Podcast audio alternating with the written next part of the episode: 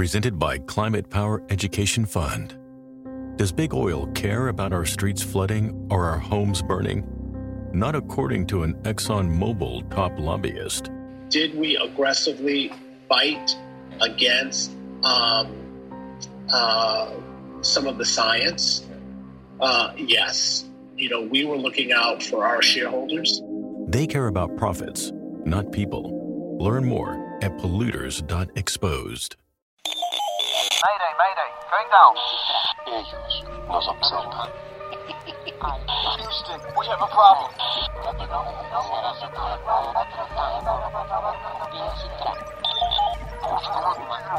Archivos Enigma, Honduras. Help! Es hora de los archivos Enigma.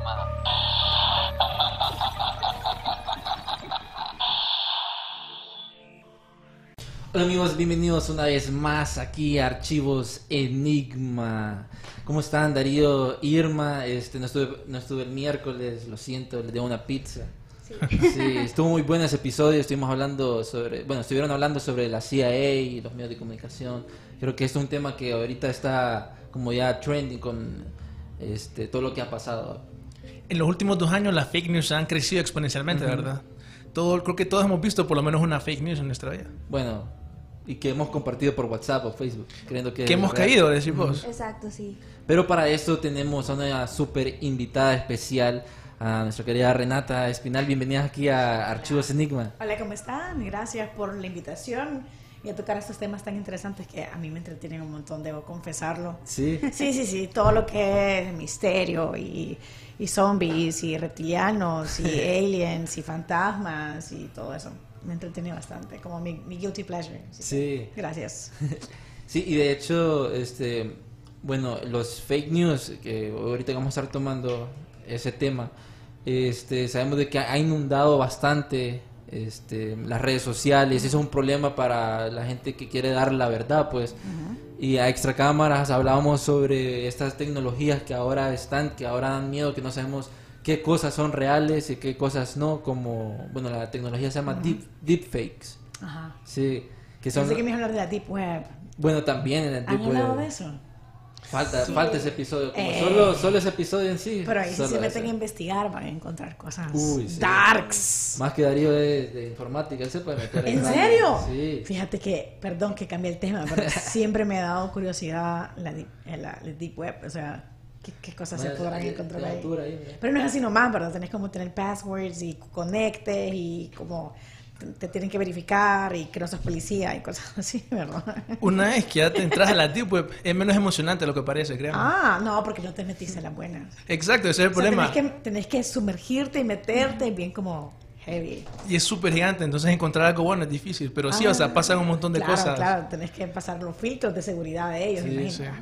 Lo que estoy, de las cosas que estoy hablando ya. A mí para, bueno, para continuar, para continuar con nuestra super invitada especial, quisiéramos saber un poquito más de vos. Ok, La gente que no te conoce, bueno, Ok. la verdad que sos una de las influencers con más influencia, valga la redundancia, Gracias. en el país. Y realmente estamos muy contentos de que hayas venido muchos de nuestros fans que estaban ahí pendientes. Créeme que muchos son tus fans de la vida real. ¿Verdad? Eso. Bueno, gracias. Gracias de verdad. Eh, pues no sé, me da pena cuando dicen esas cosas, pero igual, gracias para todos los que son fans de la vida real. Así le digo yo a, los, a las personas que me siguen, que me apoyan y que me quieren. Así le digo fans de la vida real, verdadera del mundo mundial. Gracias por apoyarme en todo. Eh, yo trabajo en medios de comunicación. Eh, estoy en Rock and Pop todos los días, en Conexión Rock and Pop de 2 y media a 5, y eso ya hace cuatro años. También estoy en HRN, que es una de las radios más escuchadas del país, como súper seria, pero yo me encargo más que todo de la parte de arte, de cultura y entretenimiento, porque las noticias son bien fuertes siempre, entonces, ¿qué, qué parece estar hablando de, de cosas tristes? Entonces me pueden escuchar también en el programa La Tarde, el segmento se llama Re- Llegó Renata, ahí también. Am, y televisión, está en televisión todos los días también por TSI, el programa. Me pueden ver por ahí, o si no, seguirme en las redes. Estoy como Renata Espinal en Facebook, eh, instaladora en Instagram. Así que gracias por tenerme. Y muy verdad. importante mencionar también de que elegimos este tema y justo queríamos a una persona con la experiencia que tenés vos para que nos pudiera ahí sumergir un poquito más o darnos el punto de vista tuyo en, en todos estos temas. Claro, claro que sí, por supuesto. Sí, como, como experta en comunicación, sabemos de que este, el medio tiene como esta batalla con las personas, o estos bots que hacen como propaganda, por así decirlo, o hacen estos fake news para crear caos en la sociedad. Así es. ¿Sabes qué pasa? Lo más difícil de estar en medios de comunicación es que hay una lucha por quién quiere ser el primero en sacar la noticia.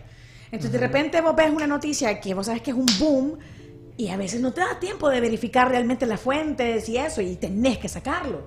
Entonces, a veces como te, te- tenés, por- por querer, por no querer que la competencia sea el primero en sacarlo, eh, tenés que actuar rápido. Y a veces identificar si las noticias son verdaderas o no no es tan sencillo como parece. Y, y por eso a nosotros, bueno, se nos ha enseñado a nosotros cuando recibimos una noticia como personas normales, vas y buscas y buscas las fuentes, te tomas el tiempo para revisar si es una fuente eh, que de verdad tiene prestigio o no. Pero cuando estás al aire, cuando estás en vivo, cuando estás en, una not- en, una, en un noticiero y quieres sacar la noticia, es mucho más difícil porque tenés que actuar de manera más rápida o si no, y si, y si es real la noticia y el otro lo saca primero, perdiste.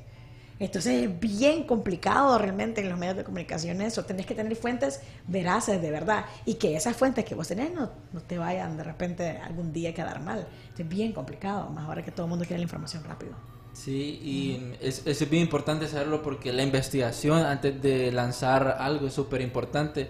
Que eso es lo que hacemos en Archivos Enigma, hacemos investigaciones para no decirle como cosas a lo loco. Hay Ah, cosas claro, que pues, claro. lo, lo hacemos como a conspiraciones y todo, ¿verdad? Pero hay cosas que ya están en, la- en portales de la CIA, del FBI, que, que son reales. Este, a mí me da curiosidad mucho eh, lo del coronavirus, lo estábamos hablando, Ajá. que salió una noticia, no sé si ustedes lo habían escuchado sobre el, el doctor que mm, había dicho que el coronavirus se iba a propagar y que no lo escucharon, no sabía que también era un, un fake news. No, en teoría el fake news es, bueno, espérame, es que estoy, quiero subirlo en vivo porque quiero que la gente de mis fans vean. No es que estoy chateando, ojo, no estoy chateando. Solo que quiero, estoy tratando de subirlo a mi página de Facebook para que la gente que está ahí, tal vez algunas puedan entrar también. Ah, en realidad lo que era fake news es que no se sabe realmente. Ayer se decía que falleció ayer. Ujú. Pero realmente otros decían que había fallecido antes y que el gobierno chino lo estaba ocultando. Entonces, todo eso genera la- una cantidad de fake news que la gente va y dice, bueno, ¿por qué lo callaron? ¿Será que era cierto? ¿Será que, era no, que no era cierto? ¿Será que...? Porque al principio se dice que a él lo regañaron, eh, después le pidieron disculpas, pero lo regañaron en el sentido de que en China no es como que aquí, hey, vos estás diciendo algo. No, allá son cosas serias. Les ponen sanciones, etcétera. Entonces, supuestamente él fue el primero en descubrir que, que, había, que, que estaba el coronavirus propagándose y le dijeron, ¿sabes qué? Cállate, no puedes decir nada. Él se enfermó y parece que se murió hace antes y no quisieron decirlo. No lo habían revelado entonces. Al parecer no. No se sabe. Como te digo, no Sí. sé. Entonces, es, es serio porque fake news, pues, puede ser tan serio en el sentido que hasta puede, eh, digamos así, que la gente piense que las enfermedades menos serias lo que es, de que te oculten información que tiene que ver con nuestra salud. O sea, no solamente es como para, ay, sí, vamos a inventarnos algo, realmente es, es algo, algo muy serio. Y te estaba leyendo también que había un policía de, de un centro comercial allá en China que él escribió en su, en su red social, que no creo que sea Facebook la que tienen, creo que es otra, y él dijo como, aquí en mi trabajo hay como varias personas que están infectadas de coronavirus y que y que no saben si es cierto o no, pero que también lo, lo sancionaron, entonces es bien serio. Hay, hay países que es bien serio si los agarran con fake news. Sí, de, Sí. de hecho creo que por tanto fake news que había alrededor del coronavirus, el gobierno chino empezó como a castigar a, a las personas. Arrestar literalmente a las personas. Y es por eso que criticaron al gobierno chino que al principio, en vez de tratar a las personas que tenían el coronavirus, se dedicó a, Arrestarlo. a arrestar a las personas que estaban haciendo eco del coronavirus. Sí, pero fíjate que eso yo no lo veo tan loco, porque como lo hablábamos con Darío del programa anterior, a veces una noticia tan alarmante como esta, si se te sale de control, puede causar caos. Claro. Pero si también no la controlas y no decís la verdad, Eso también. causar muertes. Sí, Entonces es bien serio. Es algo bien serio, la verdad. A mí me da miedo coronavirus. Por favor, no vengas a Honduras. sí. Porque Sí. nosotros tenemos una frase que, que, que nos, causa gracia, ¿verdad? Porque en Estados Unidos hay muchos documentos que no, se han, que no han sido desclasificados Ajá. por Ay, seguridad nacional. eso. Por seguridad Sí, nacional. pero eso es mentira ustedes. Todo eso eh, eh, el otro día estaba esperando, yo creo que fue el año pasado, que desclasificaron algunas era de Kennedy, creo que Sí, era. los Y no sacó nada. Y no decía nada. Por seguridad nacional. Ay, sí, qué paja, ¿verdad? Sí, que... Los desclasificaron y todo rayado. O sea, no decía nada. Yo quiero saber qué pasa en Área 51. ¿Ya hablaron de eso? Sí, Uy, sí, sí. tuvimos un episodio cuando querían, quisieron invadir el área 51. qué ¿te tontera, acordás? qué chistoso, sí. Que dicen de que también fue como, como un false flag o así como una cortina de humo para, para esconder un montón de cosas porque en realidad uno creía que iban a hacer aquel gran caos pero solo fue como una party techno ahí poca gente unas Esto 300 está- personas Sí, puede ser también. Sí, para el, para el aniversario de la muerte de Kennedy el año pasado Ajá. tuvimos un especial muy bueno, por cierto. Nos metimos ahí de cabeza investigando sobre Kennedy. No sé cuántos, 50, más de 50 años han pasado después de la muerte. Y después de que sucede un asesinato, es como son como 30 años los que tienen que pasar, ¿verdad? Para que los archivos puedan ser desclasificados. Y han pasado más de 50 años y no los han Ya. desclasificado. No, lo interesante es, como pueden ver, cómo está relacionado las fake news con eh, conspiraciones. Porque los fake news no es que es ahorita que tenemos internet, eso viene desde hace mucho antes. Entonces se van mal informando las personas y se van creando conspiraciones que pueden cambiar las políticas de un país, la manera de cómo hacer las cosas. Eh, es un tema que es bien fuerte, bien serio, el hecho como una mentira o una Se noticia falsa puede convertirse realmente eh, en, en- en parte la cultura de un país. Creo que eh, este, solo una pequeña pausa. Aquí nos está escribiendo Salvador Vázquez Dávila desde, ya les digo dónde. Que nos está diciendo, dice, saludos desde un frío desde Canadá, nos está viendo Salvador y dice, yo tengo muchos amigos de China y ellos comentan que sí es demasiado grave el problema del coronavirus. Van demasiados muertos, en las noticias no reportan ni la mitad. Sí, qué miedo. Yo estaba leyendo que eran 700 ahorita, pero dicen otras personas que son muchos más. Sí, hay un sitio web que lo compartíamos hace dos programas. Tuvimos un médico el viernes pasado eh, que nos estuvo ahí educando un poquito más sobre el coronavirus. Y hay un sitio web, creo que Jean-Pierre lo tiene, que es donde van en vivo cuántos casos han sido registrados hasta el Se lo momento. compartimos en la, en la página. ¿En serio? Sí. Qué nervios, pásenmela.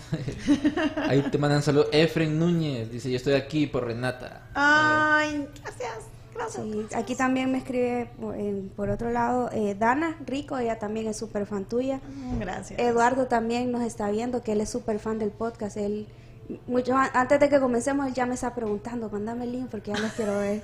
me encanta, me llega, me llega la gente intensa que se mete rollo con estos temas diferentes. Sí. Me gusta. Darío, sé que tienes información ahí para pasarnos, súper buena. ¿Qué tenés? Eh, sí, me gustaría comentar, como algo que nos estaba compartiendo Renata, que es básicamente que el precursor de la fake news era el amarillismo, pienso yo. O sea, el- el- los, eh, los medios cuando hacían sensacionalismo, una noticia y cosas así, que lo utilizaban para las guerras, pienso yo.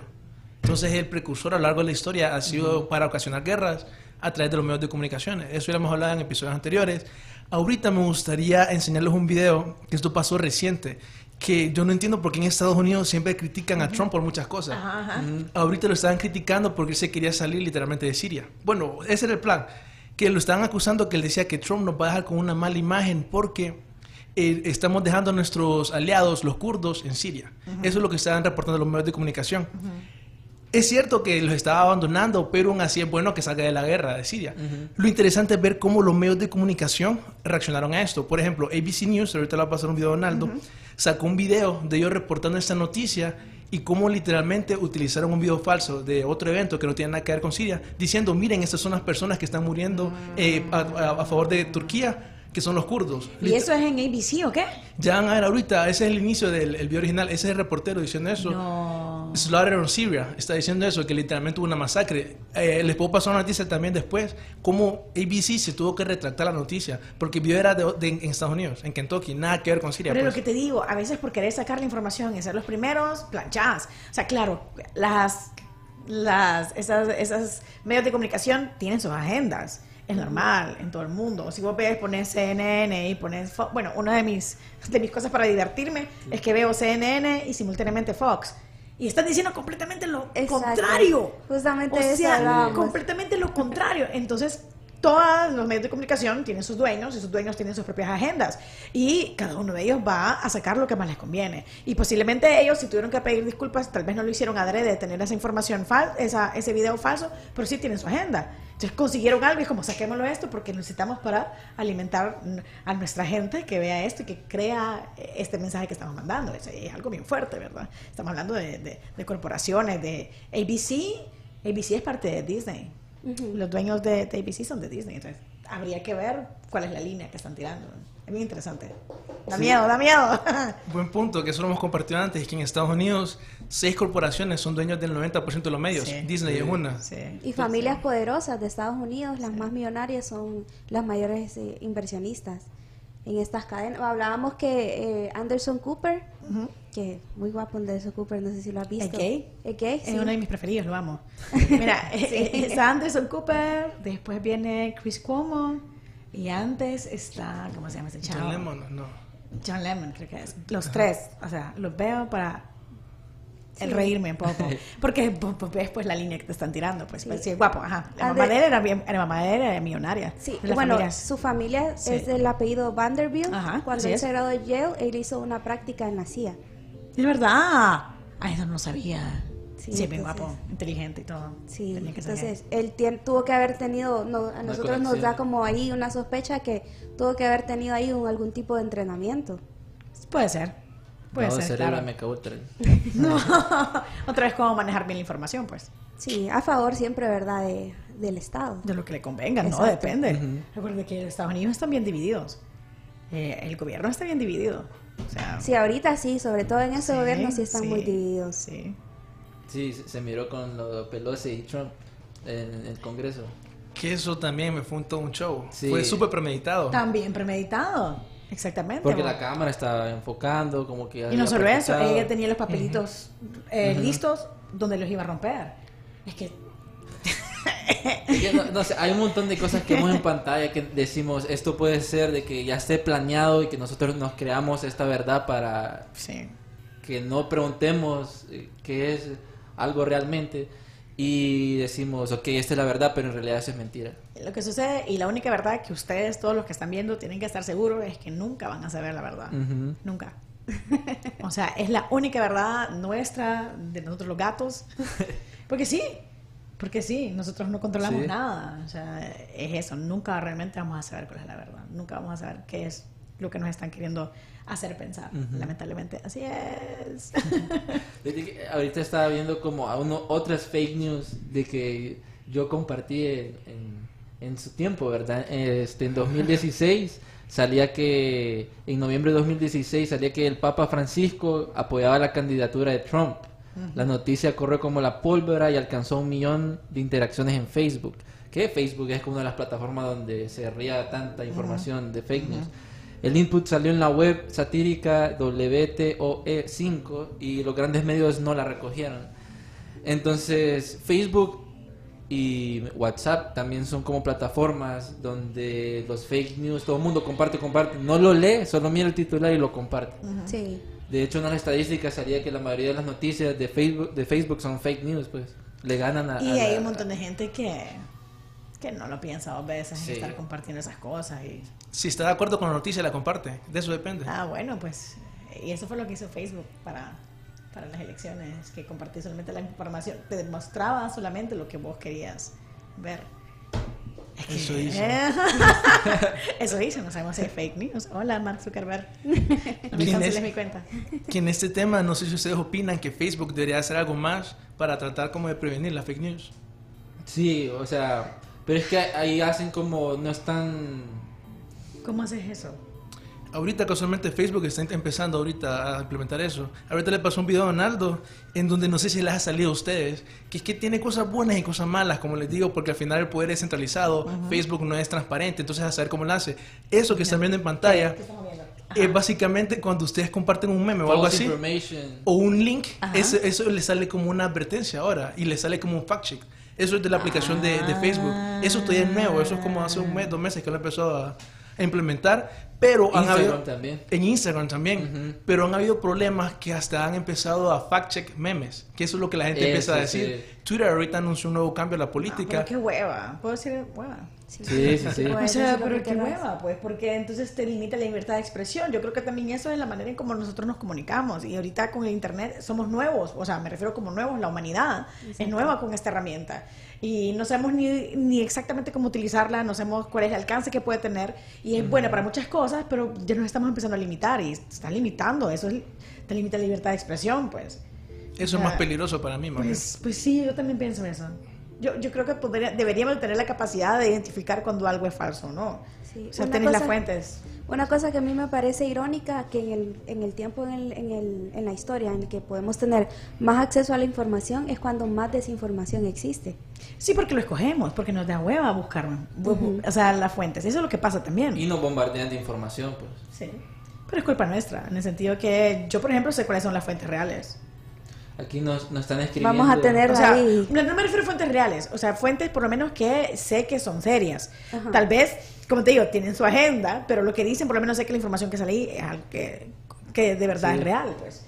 Entonces, vos tenés que saber. Eh, también tenés que saber identificar, por ejemplo, los logos. Sucede que hay páginas aquí en, en Honduras que utilizan los logos de eh, las- los grandes periódicos o noticieros y solamente lo cambian un poco. y Entonces, la gente por ver el logo lo identifica y piensa que es el oficial. También tenemos, es, es parte nuestra, pues, estar chivas pues, de lo que estás leyendo. Si ves errores ortográficos. Uf, un error ortográfico que vos veas en una noticia que parece, ya, sabés lo que eso es mentira. Ujú. Entonces también es culpa nuestra. pues, no Es como cuando pasan esos escándalos también de que a veces es muy evidente el Photoshop. También, también. Sí. Que de- hecho, bueno, qué bueno que tocaste ese tema, este, pero primero voy a leer un comentario, dice Mario Barahona, que él es nuevo aquí en TV de la familia Emprendedores Digitales, dice, el problema del fact check, fact check es que es muy subjetivo, Ajá, lo exacto. que, lo que decía Darío. Exactamente. También este, nos mandan saludos de Jorge, Giovanni, saludos Mima, Gracias. este, está cool el programa. Qué bueno que tocaste eso, Irma, porque este, la tecnología deepfake, este, Sí. los agarran bastante como para ponerlo, cambian la cara, o sea, cambian la cara y salen esto como los famosos cuando salen esos, lo- el pack, por así decirlo, Ajá. y de que todo su, su, su perfil en, en Facebook o en todas esas salen aquel montón de fotos de ellos desnudos, pero no son ellos, pues, o sea, solo le cambiaron Es, la cara, pues. Es, bueno, esa, esa, yo lo, ¿cómo, es- eh, ¿cómo es que se llama? Deepfakes. Deepfakes. Es como algo, bueno, ahora que es tan popular en Instagram y Snapchat, que sabes que es bien fácil ponerte un filtro y ser otra persona. Cambiar de cara. Cambiar de cara. Entonces, si nosotros, como vos decís, simples mortales, tenemos acceso a esta tecnología, imagínate Claro. cómo no se pu- puede manipular a, ni- a un nivel más alto una fotografía, un video, un discurso, y es algo que realmente es muy fácil de hacer. Pero que es penalizado por la ley, ojo. Sí. Que, ¿me entendés? Que ahí si te metes a hacer esos rollos, si te descubren, vas a la cárcel. Pero que también algunos medios podrían utilizarlos Sí. ya como por encargo Pero para- un medio que utilice eso, vaya, ponerle que lo hagan y se tiren a hacerlo y lo descubren, olvídate, se acabó. Sí, Se acabó. Entonces también es un arma, un arma de doble filo, pues. Porque un, un- medio con reputación o un medio grande no se va a meter a ese rollo de hacer eso, a menos que sea lo último que vaya a publicar. Eh, En su vida. Sí. No lo van a hacer, porque existen leyes para eso y vas a la cárcel, pero fijo, ¿me entendés? Y aparte la reputación y lo que la gente cree de lo que vos decís, se pierde, pues. Entonces, eso es algo.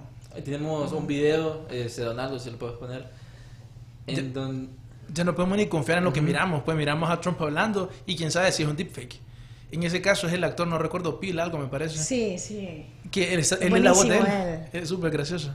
Eh, él este, es la voz de Obama, entonces la voz en medio aparece, pero la gente lo puede identificar por eso. Pero y el video, en lo personal no miro nada, pues tú lo miras igualito que Obama. Pues. sí, es, es que para mí era Obama, sí. Sí, eso es complicado. Eso es un tema. Es un tema complicado. Y que de hecho dicen eh, que esta, esta teoría de que cuando nosotros hacemos el face el recognition en los celulares de, de Apple o cuando usamos esos filtros, toda esa información se la estamos dando a un servidor de inteligencia artificial para poder crear aquel montón de cosas con nuestra cara, pues. Ay. O sea, imagínate que pasa, o sea, matan a, un presidente, ¿verdad? Y, Y te en echen la cap- culpa a ajá, vos. y te echen la culpa a vos porque ahí, vos estabas ahí, ahí está tu cara, ahí está, ahí está vos, pues, y vos estabas en otro lado, pues. Entonces, al final no sabes qué es lo que pasa. Mm. Eh, Eso, eso, de hecho, eso, eso puede pasar. Sí, sí, entiendo lo que quieres decir, pero ahora con la tecnología y todo esto es más difícil. Tenés que agarrar a alguien que de verdad no tenga ningún tipo de conexión. O sea, para, para incriminar a alguien, tendrías que incriminar a alguien que de verdad no esté en redes, alguien que no tenga ni WhatsApp, Ujú. alguien que no puedan decir, no, este man estaba hablando conmigo en ese momento, o este man lo vimos en tal lado en ese momento. O sea, tiene que ser, un- incriminar a alguien, pues que... Más o menos como lo de John F. Kennedy. Sí, como- así, sí. exactamente. Pero él nunca dijo que no había sido él. Bueno, el- ¿qué qué era lo que decía? Que era un patsy. Era un patsy. Un Sí. patsy como... Pero él no decía, él no dijo eso. ¿El chavo? Ah, no, el chavo se mató. No, lo No. mataron. Lo ma- Harvey Lo mataron. Es que es algo ahí, mira. Pero él, él dijo que no era él. O él dijo, él, no. Él que dijo solo que lo un patsy. utilizaron. Él dijo que lo utilizaron como patsy. Ajá. Sí, eh, sí. Y después vino... ¿Está grabado eso? Sí. Él lo dijo en rueda sí. de prensa, si no me equivoco. Sí, bueno, lo gra- a él lo mataron en vivo. Imagínate Sí. cómo vos vas a trasladar al asesino al presidente en vivo, con todos los medios. O sea, lo están sacando de, Sí, de la la, es que de la oficina poli- de policía. Cuando lo están sacando para trasladarlo, viene alguien y lo, y lo mata. Y estaba como golpeadito aquí, ¿verdad? Sí, sí, a mí me da lástima esa, esa, esa foto de Sí, Aquí, la verdad. bueno, nos están comentando bastante. Dice Mario, dice, este, lo que hay que hacer es educar a la gente para que busquen información y revisen la fuente. Una tarea titánica, pero no imposible, aunque hoy también las fake news se pueden usar para estrategias de marketing estilo guerrilla. Wendy Tejada, saludos Renata. Hola. Efren Núñez Velázquez dice, bueno, yo no sabía del programa, qué bueno que lo descubriste. Hasta ahorita por Renata. Una pregunta, ya hablaron del tema de conspiración de Yumi. Sí lo mencionamos. ¿Qué es eso? No sé qué es eso. Es, Es- que hay una teoría de conspiración del video de Justin Bieber, eh, Ajá, ajá, de sí, sí. la, que está pintado de El- rosado, y ajá, Yumi, ajá. que dicen de que hay un montón de mensajes subliminales de, de Pizzagate, de esa red de pedofilia y que ese video sale así. Será. Sí, o sea, hay un montón de como referencias así raras. ahí. A mí me parece bien loco, pero miro que en Latinoamérica se ha esparcido bastante la teoría. Entonces, no sé, me habla la Sí. atención. Ay, ahora me voy a dormir pensando en eso. Voy a buscar información sobre eso. No sabía eso. No creo ustedes. Será. Dice Vinicio Ugarte, saludos Renata desde Marcala, Saludos. tierra del mejor café de Honduras, Sí. acá viéndolos en café. Eso. Historia. Sí. Eso, eso. Si ustedes saben como, coméntenos si saben alguno, o alguna fake news o creen que hace una fake news, escríbanos Sí, y, la discutimos ahí. Este, el archivo fake, dice Donaldo. ¿Quién? Caso. Nuestro productor. Que Enigma es fake. No. Nada, nosotros damos información para expandir la mente. Sí. No, eh, el propósito de todo esto y ese Sí. tipo de programas es que la gente pueda ver que Tenga existen otras realidades y Exacto. existen otras teorías y las personas en el mundo piensan diferente. Y yo creo que eso es importante de, de- de espacios como estos, porque generalmente los hondureños somos bastante cerrados de mente. Y es como esto, a mí me criaron así, y en la iglesia me dijeron esto y tal cosa, y así soy. Y realmente el mundo no funciona de esa manera. El mundo, la gente piensa diferentes cosas, habla de diferentes cosas, y lo interesante es, aunque usted no esté de acuerdo, es que puede escuchar a las demás personas para que piense Piensa diferente. bien, ¿no? Y, y tolerancia. Y sobre todo no creerse así como, ah, a mí me lo dijo tal persona, es Y cierto. cerrado ahí. Ah, Quedarse con lo también, primero que ves o que, también. le- o que te dicen o que lees. Les dije que hay algo que ahorita me recordé en el episodio que estuvimos en el MIN. Creo que Ariel decía de que el temor de todos los historiadores era de que como una mentira, este, si esa mentira se mantenía y pasaba a otra generación, se convertía en la realidad absoluta de, de la humanidad, pues. Más o menos como nosotros decimos, ok, este, nosotros creemos en esto, pero no sabemos si en un dado tiempo lo cambiaron para que nosotros creamos que es eso, pues. Mucha gente, y, y con respeto a todo el mundo, mucha gente he escuchado y he leído que la gente dice que la Biblia también eh, ha, ha puesto la pauta de cómo tiene que pensar la gente. Y ojo, que es el libro sagrado, no sé, sé que muchos son religiosos, pero mucha gente dice también eso, ¿verdad? Que ha puesto la pauta de cómo tienen que vivir las personas, los, los cristianos, en todo caso, aquellos que creen en, en Jesucristo. Y, y es interesante, pues, porque no sabes en, cuán- en algunos años cómo se va a ver la Biblia. Ajá. En algunos en 300 años, ¿qué va a decir la gente del libro que para nosotros actualmente es sagrado? Entonces, es, es, es interesante eso. ¿Qué legado le estamos, qué le estamos dejando a las generaciones actualmente nosotros? ¿Qué estamos escribiendo? O sea, eh, lo que tenemos en la Biblia fue lo que escribieron nuestros antepasados. Pero ¿y nosotros?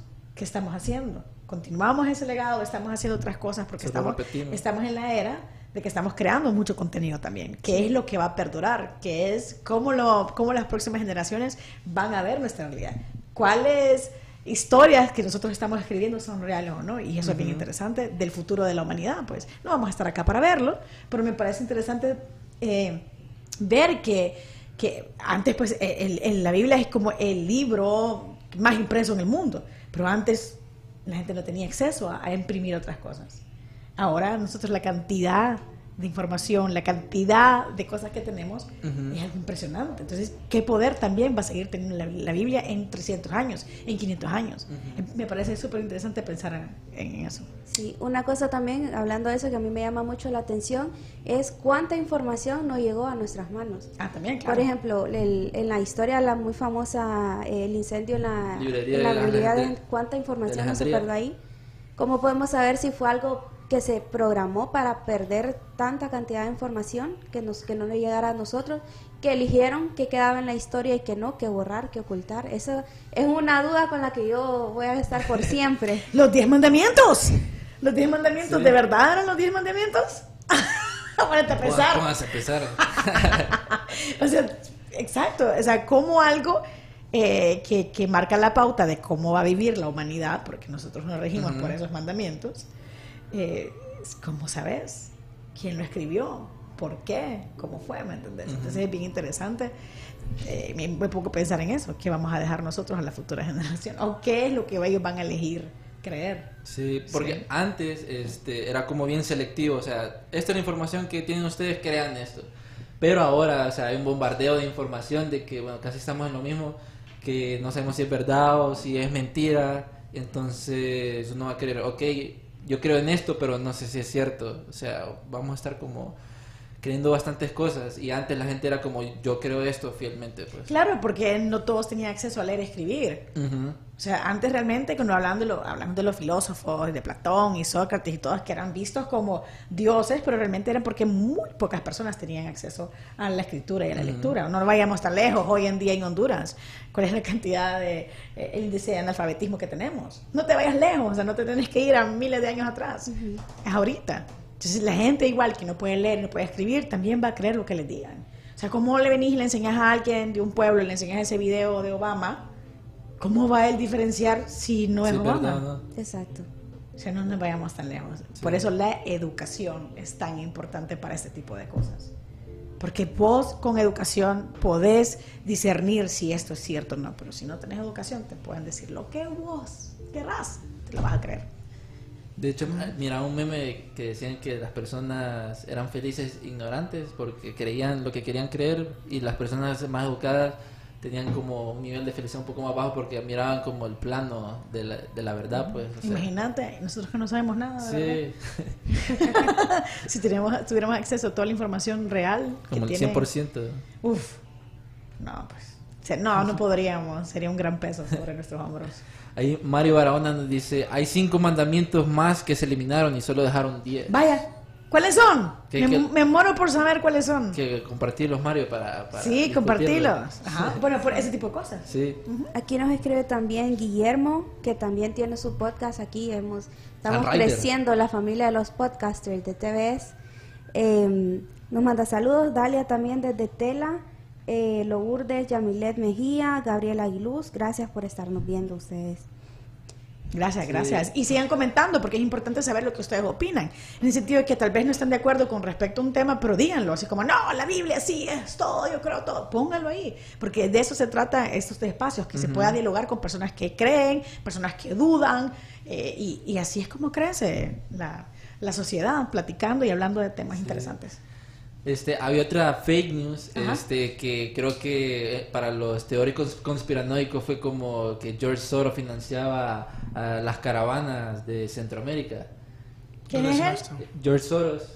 es una, un millonario, digamos, billonario en realidad, Ajá. que dona un montón de causas. Entonces, no sé si han escuchado ustedes tal vez de los Koch Brothers en Estados Unidos. No. Son como personas bien famosas, bien con dinero, que la gente dice, estas personas tienen un sesgo político, entonces apoyan causas para apoyar su eh, ideología. Y, o sea, dicen como que tienen tanto dinero que son bien influyentes. En ese caso, George Soros, eh, para los fans de Trump, se les es como el más malo, la némesis de Trump o algo así. Él, es él no le gusta Trump. Exacto, él está al opuesto de Trump. Ok, y, pero ¿por qué expondría tanta gente, pues? Es que esas son las cosas que yo no... Que no, no como no me los- llega, pues. Nadie los Porque conecta. si las el caravanas, las ¿no? caravanas son... Para Ay, es que... ay, Y señor no le importa nada. no tiene nada que perder. Porque, o sea, lo que yo es cómo te expones a tanta gente o las caravanas es bien serio.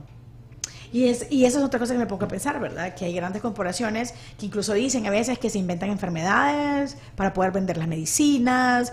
Y, y eso es lo que me pongo a pensar. Si tuviéramos acceso a esa información, yo no podría con mi vida. Imagínate que estábamos comentando el programa pasado con Darío que se ha, ha salido una noticia que el, el coronavirus tiene, tiene Cura. partículas de VIH. Ah, que lo están tratando con, con medicinas para el VIH. A saber ustedes, nunca vamos a saber, como les digo.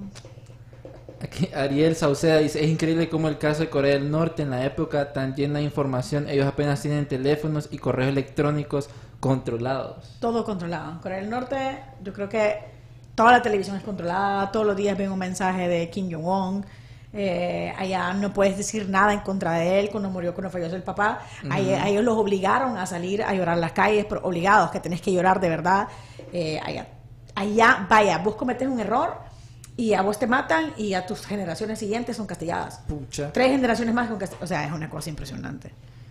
Yo Eh, tampoco entiendo cómo es permitido que eso siga sucediendo en un, en- En el En el mundo. mundo actual. No entiendo. El nivel de ignorancia de Corea del Norte es tanto que yo estaba leyendo que aparentemente les habían dicho de que Corea del Norte y Corea del Sur, a las personas de Corea del Norte, ¿va? están separados por un muro invisible que lo construyó Estados Unidos después de la guerra. Sí, ellos les Y dicen que- de todo. eh, Y que hay un brochure que dice eso, Ajá. literalmente un, un muro invisible. Ellos viven en constante fake news. Ellos Uy, es sí. fake- o sea, ellos de verdad creen que el mundo exterior es horrible. Creen, eh, no saben que esto existe. O sea, ellos viven en, es que pareciera esta película ustedes. Bueno, un caso también no tan aislado es el caso de Venezuela. La gente simpatizante con, con el presidente Maduro, ellos viven también constantemente en las noticias de este, ¿cómo se llama la cadena? Telesur. Telesur es, para, en mi opinión, Telesur es totalmente fake news. Sí, pero ahora existe WhatsApp. pues. Sí, pero o sea, ahí, discúlpame, ahí sos vos cegándote. Porque existe WhatsApp y te pueden mandar cosas, pues. O sea, ahí ah, es diferente. En cambio, por el norte no hay acceso a nada. Tenés acceso a nada. Y todos los días ves al- a este Kim Jong-un diciendo que Estados Unidos es lo peor. Es cierto, que, o sea, ellos constante fake news. Es horrible ustedes. Sí, De hecho, Tan horrible que me gustaría ir a Corea del Norte. No, Sí, de, hecho, de los tours de las personas cuando van a Corea del Norte son como bien selectivos. Solo los llevan a lugares donde están bien bonitas las cosas para que no miren como todo el desastre eh, que, que están con las personas. Todas son flacas, por cierto. Sí, O se sea, están muriendo de hambre. De hecho, ah, salió un video, pero hace tiempo, donde como un militar se que corría a toda velocidad para pasarse a Corea eh, del Sur, de Corea del Norte a Corea del Sur. Y que había minas y todo eso. Había minas y No, explotaba y todo, y todo el mundo lo estaba siguiendo. No, horrible. Sí. Es terrible. Y el caso de este chico, había un chico que fue a Corea del Norte y allá, si vos vas, vos no puedes tocar nada. No puedes agarrar nada para vos, como llevarte un recuerdito o algo. Y ese chavo, no recuerdo en- por qué fue, lo agarraron que estaba agarrando, con, eh, lo cacharon que estaba agarrando un póster y lo tuvieron preso allá. Y el chavo no lo, no lo querían regresar a Estados Unidos. Y total que se enfermó en Corea del Norte y lo regresaron cuando ya estaba casi muerto y llegó muerto en los Estados Unidos. O sea, o murió en los Estados Unidos. O sea, son tan serios de que no puedes tomar fotos. Eh, es bien impresionante. Yo, yo estoy obsesionada con Corea del Norte. Porque no puedo creer que realmente existe eso. O sea, realmente millones de personas que viven en fake news. Muy fuerte eso. Muy fuerte. Es como vivir en los años 70 allá. Porque no tienen Todo está tecnología. nativo. Ajá. Es todo, todo- se ve súper antiguo. Los hoteles, los televisores. como estuvo hasta hace un tiempo Cuba también. Ah, puede ser. Bueno, no, nunca he ido a Cuba. No sé mucho sobre Cuba. Sí que, bueno, hace poco mencionaba alguien de que como últimamente ya se, se, se eliminó todo eso, ¿verdad? La gente ahora, eh, la moda es allá andar como con un montón de joyas, con música a todo volumen por la... O sea, ya entre más puedes presumir de la tecnología así exagerado, era como, sos el más cool. Porque para ellos un, un televisor, tal vez pantalla plana, es lo más nuevo del mundo. Para ellos un teléfono, un smartphone es como... O sea, ¿dónde había estado viviendo todos estos años? Pues que me he perdido de tantas cosas. ¿Te imaginas de Qué repente fuerte. pasar de, de, como vos decís, de los años 50, 70 a los 2010 de Sí, un solo? fuerte. Es un impacto grande.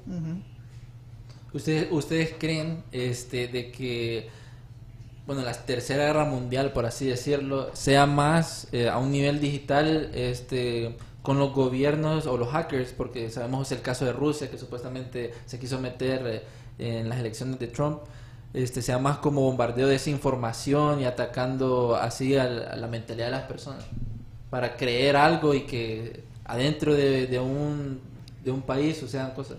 Sí. Tengo que corregirte, Sí. tengo que corregirte. Ajá. La intrusión de Rusia a Trump, eso ya fue probado que es fake news.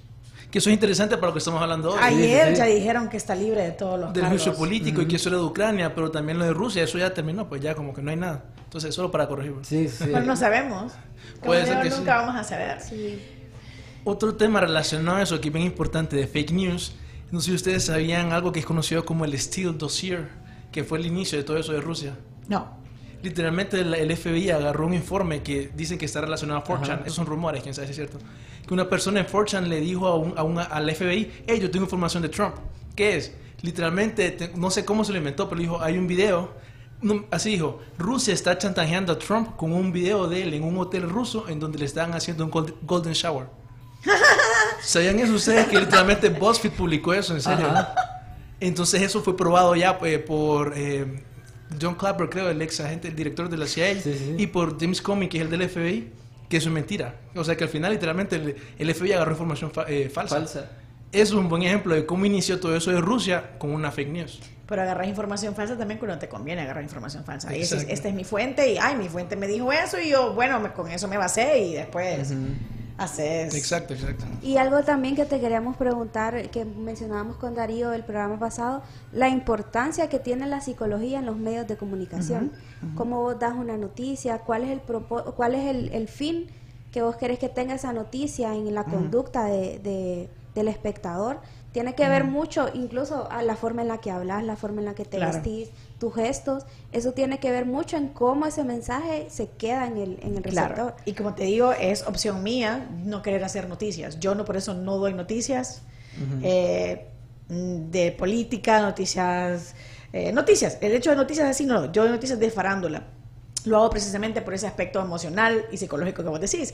Eh, yo he decidido, yo, y podría tranquilamente dar noticias serias, pero yo he decidido que lo que yo quiero proyectar a la gente es que se sientan bien cuando me vean mis noticias. Entonces, yo lo he elegido de esa manera. Yo quiero que la gente en ese momento se distraiga. Exactamente ese es el objetivo de mi segmento en ese programa de noticias, es que la gente se olvide de lo que está viendo en ese momento, de problemas políticos, de muertes, eh, de corrupción, y que en ese, en esos momentos que duran mi segmento se sientan tranquilos, relajados, felices, totalmente relacionado con la psicología. Entonces, por ejemplo, de repente si ha, habido una masacre, si de repente eh, hay gente que se atropellaron, un accidente, mi segmento no entra justo después de eso. Es tan sencillo como eso. Mi segmento es como, no, tenemos que hacer una transición o nos vamos a una pausa o se toca otro tipo de tema o se manda un reportaje. Yo nunca entro justo después del sí, porque es un impacto muy fuerte y no solamente eso, sino que yo vengo a hablar de cosas felices. Entonces tampoco puedes jugar con la gente que te está viendo, que acaba de ver algo terrible, algo oloroso y, ay, y aquí estoy diciendo cosas lindas. Tampoco. Entonces tiene mucho que ver la manera en cómo las noticias se, se enseñan al público en general, porque no puedes jugar con ellos. Y esa parte psicológica aunque no haya un psicólogo diciéndonos es así, nosotros como periodistas, como comunicadores, entendemos que realmente no puedes jugar con las emociones de la gente, porque estás transmitiendo. Entonces, cuando hablas de una noticia seria, tenés que ser serio. No puedes reírte diciendo, ay, sí, es que acaban de masacrar a tanta gente allá. Tiene todo que ver la manera en cómo lo decís, con la seriedad eh, y cómo enlazas las noticias también. Entonces, como les decía, yo jamás voy a venir a hacer mi segmento después de algo terrible. No es mi propósito. Mi propósito es que la gente pueda distraerse, pero tampoco que se sientan como, me siento culpable de que ahora acabo de ver algo triste y me estoy riendo. Tiene Ajá. mucho que ver la parte psicológica en eso también, cómo transmitir la información. Sí, te imaginas como... sí, o sea, eh, no lo había pensado así como... A alguien viendo a un familiar así y después vengan... No, la noticia positiva del día. Así este, como Cristiano Ronaldo está cumpliendo años, felicidades. Es como, man. Man, puedes". o sea, Ajá, es exacto. una tragedia, o sea, ¿qué onda? Si vos lo ves, los medios de comunicación serios no lo van a hacer. Yo no veo mucha tele, pero por lo menos sé que los medios en los que trabajo sí se preocupan en, en tener ese respeto hacia, a- hacia la, ante la audiencia. Ujú. Aunque, aunque, bueno, la palabra es mucha gente como que le, le ha gustado bastante que inflen las noticias y eso ha perjudicado bastante um, cómo las personas miran ahora los medios. Es que, ¿sabes qué pasa? El amarillismo vende, el sexo vende, vende porque somos humanos. Vende porque aunque vos digas, pucha, acaban de matar a alguien y ahí está tirado, vos no querés ver y algo te hace ver. Ujú. Es nuestra naturaleza. Somos terribles. Nuestra naturaleza es así. Hay como, ay, sí, no me gusta que denigren a la mujer o y el hombre y el sexo. Igual volteas a ver. Porque es nuestra naturaleza. Desgraciadamente el humano todavía no ha evolucionado al no poder sentirse atraído a la sangre, a la muerte, al morbo, al sexo. Vende. Nos- si nosotros pudiéramos controlarnos y decir, no voy a comprar este periódico, no voy a ver esta noticia, tal vez sería algo diferente. El problema es que nosotros no nos controlamos y seguimos consumiendo ese tipo de noticias. Y si no nos las dan, las vamos a buscar. ¿Sí o no? Sí. Las creamos. Es como guacala, qué rico. Rico. Es como un ejemplo muy claro que a mí, o sea, siempre me estorba, es que hay un choque en el anillo y tal Ah. vez está en el otro carril Y todo el mundo y va no hay razón por la que haya tráfico, pero hay tráfico porque, Porque la gente se tiene a ver. ver. Es el morbo, ¿Qué es culpa ahí? nuestra. Es culpa nuestra. Eh, hay países, hay países donde vos no puedes sacar noticias de gente muerta, no los puedes sacar muertos. Yo creo que en Honduras nos pasamos un poco en eso, pero porque no hay leyes que se cumplan. Pero en otros países vos no puedes sacarle la cara, no puedes estar filmando a un familiar cuando está viendo su, a, su, eh, a su ser querido fallecido, no puedes filmar una escena de crimen, aquí vas a contagias todo, o sea, ensucias la escena de crimen entre el policía, entre el, el periodista, porque no se cumplen las leyes, ¿verdad? Eh, pero en otros países es prohibido. Sí, o en sea, otros países ni se publican en los periódicos si hubo un robo. Eso no es noticia. Aquí es como, ¡ah! Pero en otros países no se publican esas cosas. Entonces también depende de la sociedad en la que estamos viviendo. Que incluso muchos doctores eh, recomiendan a personas que padecen del corazón, de, de hipertensión, no de problemas noticias, mentales, sí. que no miren las noticias nacionales para que estén tranquilos. A los señores, yo que Sí. no sé si a ustedes les ha pasado que uno típico que regaña a la abuelita, abuelita, deje de estar viendo esas noticias que porque ellas son más propensas, ¿verdad? por, por su edad. Bueno, en mi caso así es yo. Mi abuelita, ella no puede ver esas noticias, fue porque yo sé que se altera. Sí, yo hace unos años trabajaba en, en un medio de comunicación escrito y, y después de eso ya no volví a ver periódico. Y de vez en cuando lo veo, pero como así como... de reojo ahí. Sí. Renata, Sí. y vos que estás más en, como nos decís, en estas noticias así más de la farándula y cosas así, ¿qué te parece a vos esas teorías de que muchas celebridades son utilizadas por, por, el, por los gobiernos, por gente con mucho poder, para poder también tener esa influencia sobre la, sobre la gente? Pues? Claro, claro, eso es totalmente cierto, pues. Es como cuando tenías a Michael Jackson, que supuestamente era pedófilo vendiendo Pepsi. O sea, sí. es cuando ya sos una figura pública, cuando sos alguien que la gente te va a escuchar, obviamente que eh, los gobiernos utilizan eso para... Es normal, pues. Tienes a Beyoncé que es full anti-Trump. Sí, que O es sea- muy de moda, que las celebridades en Estados Unidos Sí. todas son anti-Trump. O sea, ¿me entendés? Pero tenés algunos que todavía sí, los que son sí, no los apoyan. Pero claro, pues, claro, creo que sí tiene mucho que ver. Ellos no, ellos no creo que serían tan abiertos en hablarlos si no hubiera algún tipo de, de conversación. O sea, sí creo que, que sí, sí se utilizan a los, a todos, o sea, no solamente celebridades. eh, sí, depor- deportistas. exacto, cualquier persona que tenga un poco de... De de- influencia. sí, ya sea negativa o positiva, claro que se puede Sí. utilizar para esas cosas. Como la, la frase que dice, publicidad es publicidad. Cualquier publicidad es buena. Claro, claro, yo sí creo, yo sí creo que es así. Porque vos ves, hay muchos, hay muchas, muchas celebridades que se niegan a hablar sobre política. Pero hay otros que abiertamente sí lo hacen, porque saben que pueden generar cierta Sí. influencia. Eh, Y hay, y hay otros que atacan hay otros que atacan, y, y después aparecen muertos. pero todos lo hacen con un propósito. Ah, con un sí, objetivo. hay un caso, ¿verdad? Que lo hemos mencionado varias veces del jugador, que era que... De la NFL. Ajá. Aaron Hernández. Ujú. Que Sí, está en documental documental en ahorita Netflix. en Netflix. Sí, lo comencé a ver, qué nervias. Eh, ¿Qué pasó con él? ¿Qué decía él supuestamente? Ese documental, mi hermana, saludos a mi hermana, que me comentó, porque yo digo que cuando lo sacaron fue más que todo pura propaganda. Yo ya Ajá. tenía ese prejuicio, ¿verdad? Ajá. Entonces ella me cuenta, ¿verdad? Esa noticia nosotros la tocamos en el programa porque, por ejemplo, a nivel local sí lo reportaron que Aaron Hernández, cuando él se suicidó supuestamente en la, en la cárcel, Ajá, ajá. Él con tinta escribió un versículo de la Ay, Biblia sí, aquí. Y se puso una cosa de Illuminati también, escribió Exacto. Illuminati con, con su sangre. Con su sangre en la pared y también puso Illuminati, literalmente, el ojo, que todo lo es, Sí. y otros símbolos ahí. Eso en el, eh, me dijo mi hermana que en el documental no lo vio. Entonces es bien interesante. Ah, pues. ¿no, ¿No lo ven? No lo mencionan, lo No de los mencionan. Illuminati. Sí mencionan lo del versículo de la Biblia, pero no lo del triángulo Illuminati. Sí, yo comencé a ver el documental, pero como simplemente no tengo paciencia, busqué en internet todo. Pero no- sí, que bueno, que no lo vi porque me hubiera molestado mucho que no saliera eso. Sí, no sé qué onda con los Illuminati ustedes. Sí, o sea, ellos están, ellos están en todos lados. Si Pues. me están viendo. ¿Qué- qué- No sé qué onda con los Illuminati. De, hecho está, está la teoría que, ¿cómo se llama el DJ? Este, Avicii. Avicii, de que fue que él no, no se Ajá, que no suicidó. se cortó porque fue con, Ajá. con un vidrio. Ajá. Sino que él quería exponer como esta red de pedofilia. Parecido a Yumi. ese ¿En serio? Parecida a Yumi, entonces lo mataron. Ah, bueno, mira. Cuando vos querés exponer algo, lo expones de verdad. De acuerdo. Mm, sí. O sea, si Puede ser que repente- no, pero, o sea, la Si yo de que sí. repente me doy cuenta de algo y digo, uh, eso tiene que ser. Me vas a ver en Facebook Live, miren ustedes. Fíjense que me. o sea, no lo vas a hacer como. Como así a pasitos. Porque sabes que es algo muy Sí, si, serio. te vas a la- si sabes las consecuencias, si te vas Sí. a lanzar, las haces de un sí, solo. lo haces de un solo porque sabes que es algo muy serio. Como le hizo este Snowden. Ah, Ah, Snowden. sí. Ajá. Que, la- Eh, que lanzó ajá. todo lo de la NSA que todo el mundo miraba. Pero ahora es, ahora está, todo el mundo lo sigue, pues. Eh, Pues, pues, pero él lo hizo y se preparó y dijo, ok, esto lo vamos a sacar y me voy a ir para acá y voy para acá. No como el otro, ¿cómo se llama el otro? El de El de Wikileaks. De Wikileaks. Assange. Assange. Que Cómo lo están destruyendo ese hombre, hombre. sí, Wow. dice que está súper flaco y, y que... Es que lo que falló él ahí fue con lo- las acusaciones de, de abuso sexual. Ahí lo agarraron con eso. Sí. Pero la- hay un montón de información que en la página Wikileaks ustedes pueden buscarlo. Vault 7, que se habla de la CIA y el FBI, creo que es. Hay un montón de información ahí que uno queda como pucha.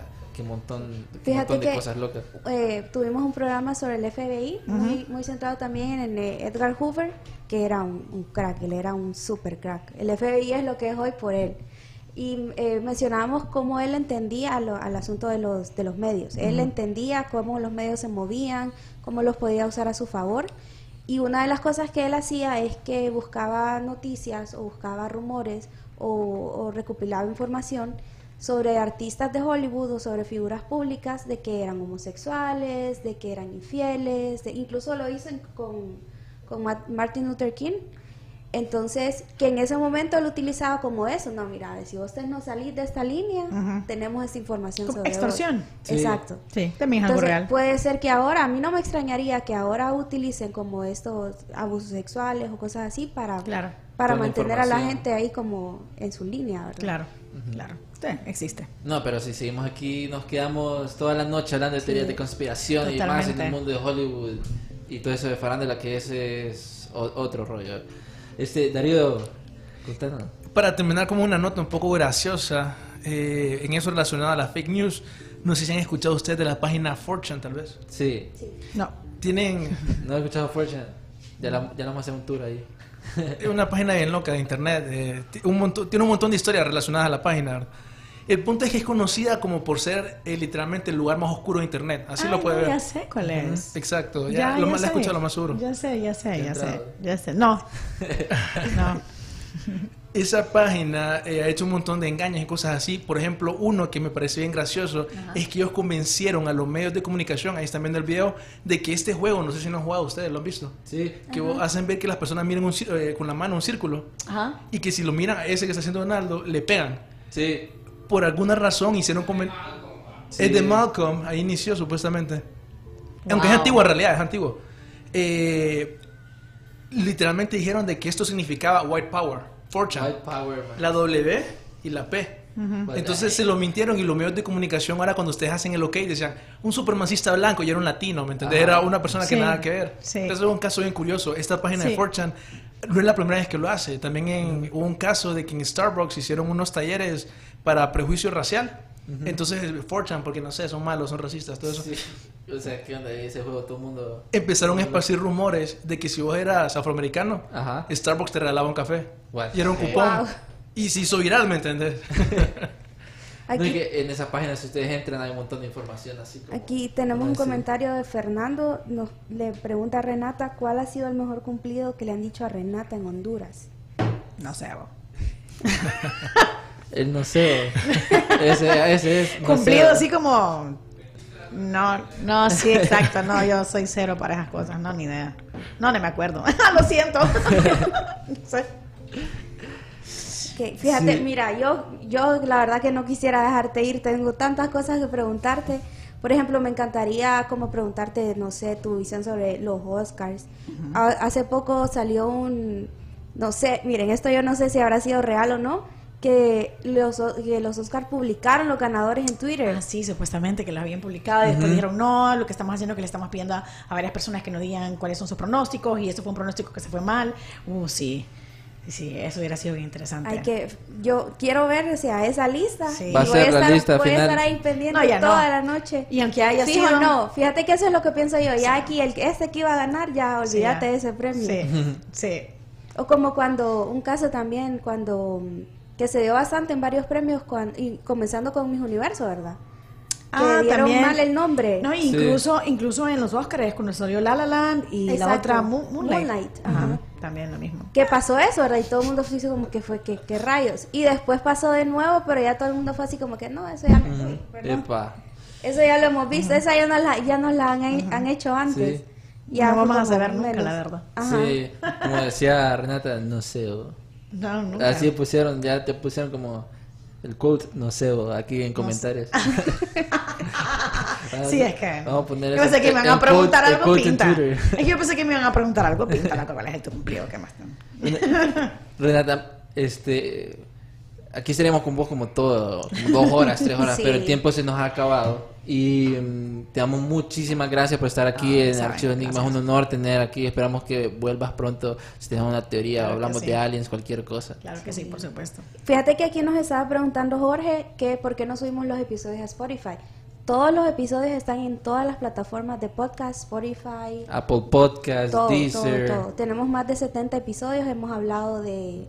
Tierra bueno, plana. para muchas de las personas que nos están eh, viendo por primera vez hemos hablado de la Tierra plana, Hollywood, por si les interesa. Hollywood, MK Ultra. No, hemos hablado de todo ustedes, olvídenlo. Las mafias, también hemos hablado de la CIA y la mafia. Y todo está ahí. Aliens. Tuvimos un hondureño, Don Teo, que nos vino a dar su testimonio de que él fue abducido por aliens. Ah, Sí, ahí vamos Ah. a compartir. Es súper buen episodio. Está Ah, ese episodio sí. también ¿cómo ahí. se o sea, llama? Teo- Te- Teodoro. Te- Teodosio Paz. Teodosio Paz. Así sí, aquí lo tuvimos a él. Hemos tenido Saludos, invitados muy buenos. Estuvo Mauricio Caguas también con nosotros Ajá. hablando de aliens. Ajá. No, esos temas son muy interesantes, por si quiero hablar con Teodosio. Sí, ya vamos a hacer un conecte ahí. Sí. Gracias, no, chico, de verdad, gracias por... Ya está desesperado aquí el productor. Eh, ya nos vamos, ya nos vamos. Gracias por la invitación, de verdad, los felicito por tocar temas diferentes. Eh, de eso se trata, pues, la libertad de expresión. Poder hablar de cosas que, aunque mucha gente no esté de acuerdo y otros no, que todos se puedan escuchar y dar sus puntos de vista. Así que los felicito. Gracias por la invitación. Bueno amigos, este, vamos a subir los episodios a Spotify, entonces chequenlos. Y esto fue Archivos Enigma. Nos vemos a la próxima y tenemos muchas sorpresas. Chao. más.